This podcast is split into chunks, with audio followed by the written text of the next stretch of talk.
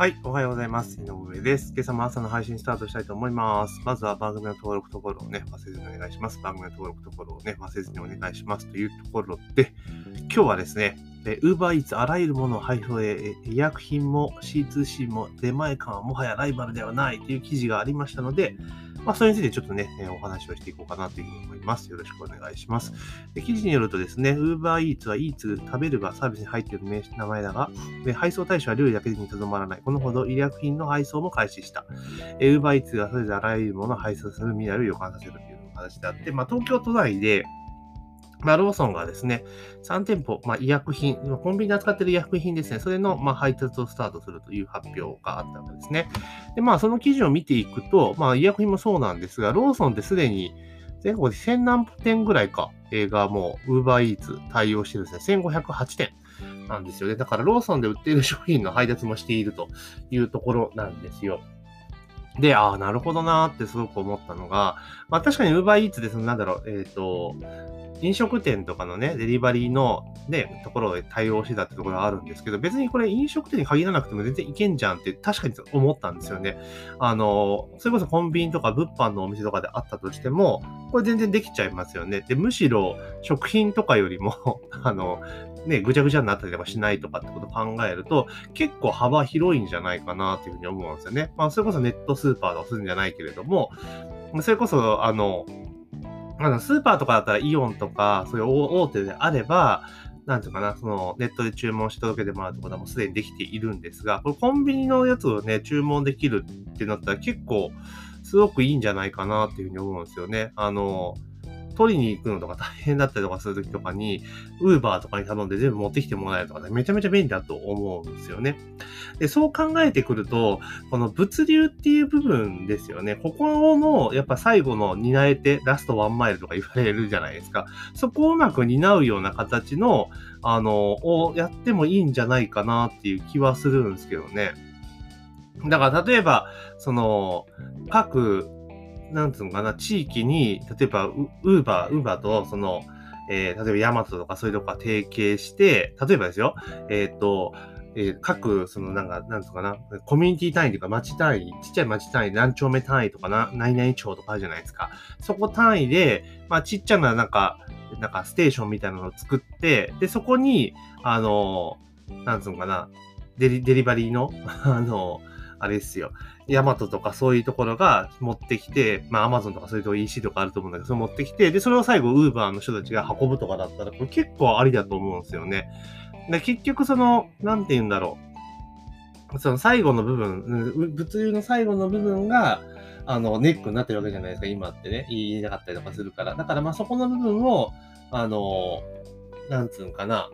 やっていくっていうか、対応していくっていうことを、まあしていった方がいいんじゃないかなと、個人的には思ったりします。うん。だから、これ結構ね、面白いというか、逆に将来性あるなと。単純にそのイートインだけの、だって食食事とかレストランとか飲食店だけのものを運ぶだけだと限界あるかなと。まあ、それでも需要はあると思うんですけど、限界あるかなと思ったんですけど、ここの部分で物流まで担うぞってなったら結構状況変わってくると思うんですよね。うん。だから例えばそれこそ、そのコンビニとかちょっとね、その各地とかに、こう、広い一角にその、なんていうかな、その各、これだ各物流とかも別にヤマトがとかどう、どうじゃこれとか関係なくて、そういうようななんかね、チームみたいなの作って、で、そこにこう持っていくと。で、そこから各家、その地地域内に住んでいる家のところに取りに行くと。で、その時間帯に、例えば、何時と何時と何時とかに、こう、配達要員とかっていうのを集めていけば、別に確実にその配達するってことができるわけじゃないですか。で、そうすると、あの、なんていうかな、えー、ウーバーとかでも結構今ね、ウーバー競争度合いが高くなって稼げないっていうのもあると思うし、まあそういうところで需要も取れるというところと、あとは、その、なんていうかな、今までだと、その、ある都市部とかそういうところでしかやっぱなかったけれども、まあ、もうちょっと離れたところで、他でも全然ウーバーの展開ができるようなと。だから、配達もあるし、その物流の配達もあるし、あの、なんつうかな。あとはその飲食の配達もできるとかなれば、だいぶ変わってくると思うんですよね。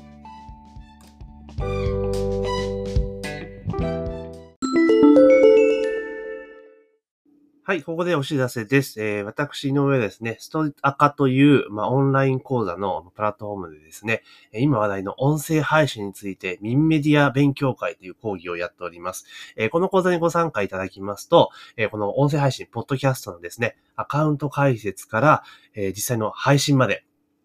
実際のワークを通じてですね、その講座内で、自分の、ポッドキャスト番組が持てるようになります。毎週ですね、講座開催しておりますので、ぜひ自分も音声配信、ポッドキャストをやりたいなっていうふうに思われる方は、ぜひね、概要欄にリンクを貼っておりますので、まあ、そちらの方からね、講座のご案内ページをご確認いただければというふうに思っております。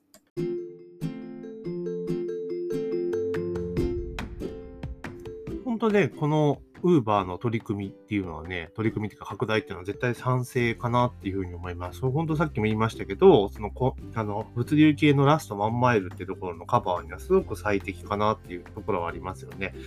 で、まあ、自転車なんで小回りも当然効くだろうし、当然原付とかでもね、あるわけですし、まあ、軽トラとかでもいけるわけですよね。だこの辺を Amazon とかもうまくやっていったら、まあ、Amazon の場合は Amazon なんだっけ、フレッシュ、フレックスかなんかありますよね。あの、要は Amazon の配送センターから届けていくっていうのはあると思うんだけれども、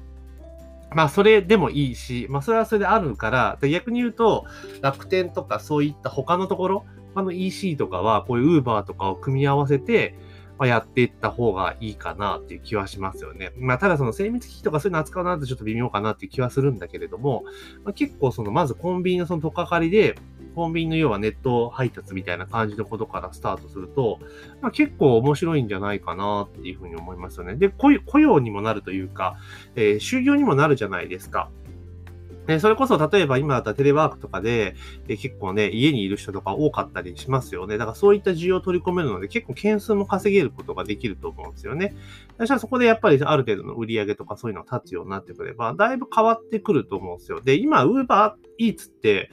結局はその、あれじゃないですか、ド都心でしかないわけじゃないですか。で、うちの近所でもやってるとはいえ、うちは多分来ないんですよね。エリア外なんですよ。だから、単純にその飲食だけの、は、なんかな、配送とかなっちゃうと、まあエリア限られてしまうけれども、こうやってコンビニを拠点みたいな形にしていって、あの、配送とかを増やしていったら、結構需要もあるから、あの、配達員がもっと増えても、その今、ウーバーでは全然もう稼げないみたいなことは、まあなくなるんじゃないかなっていう気はすごくしますよね。だから本当むしろ本当都心部とかも、だったらもっともっとね、コンビニの数分だけニーズはあるし、逆に郊外とかであったとしても、結構その、ある程度件数とかも稼げるようになるから、これかなりいいと思うんですよね。だから、コンビニとかも、今ローソンだけですけれども、あの、他のところとかも、どんどんどんどんね、やってったらいいのかな。ただ食べ物に限らず、例えばドラッグストアとかだって全然いいわけじゃないですか。まあドラッグストアで薬とかなっちゃうとさすがにちょっとね、ハードル高いかなって気がしますけど、例えば日用品とかそういったものとか、まあ何でもいけますよね。例えばその消耗品系のものとかであれば、結構あーっていう時にあるじゃないですか。でそういう時に Uber Eats とかに頼んだとかして、取ってきてもらうとか、っていうのもできるかなと。で、突き詰めていくと、もう、あれじゃないですか。極端にその街の 買い物代行みたいなことまで行っちゃうかなって気するんですよね。例えば、自分、あなたがお住まいの地域の、えところで、あの、いわゆる買い物代行を受けたまわりますよ、みたいな感じ、えーのことができたらいいですよね。とまあ、もちろんだから、その、ある程度、なんつうかな。例えば、それでどうやって行ったらいいかっていうと、まあ、ジャストアイデアレベルですけど、例えば購入者さんとかが、で、これとこれとこれとこれとこれどことどこ、どこのスーパーで買ってきてみたいなオーダーをスマホですると。で、その時に当然購入しなければいけないので、決済どうするかって言ったら、その時点で例えば利用者さんが、あの、チャージをしておくと。えーしておくようにするわけですよね。で、予算この金額内でこれ買ってくださいね、みたいな感じで対応して、で、その金額内で決済ができるって形にしていけば、別に問題がないと思うんですよね。そういうような形で、要は買い物代行みたいなところまで進化させられるんじゃないかなっていう気はしますけどね。うん。でもちろんその分の手数料っていうのはね、上げていかなきゃいけないと思うし、単純に、物を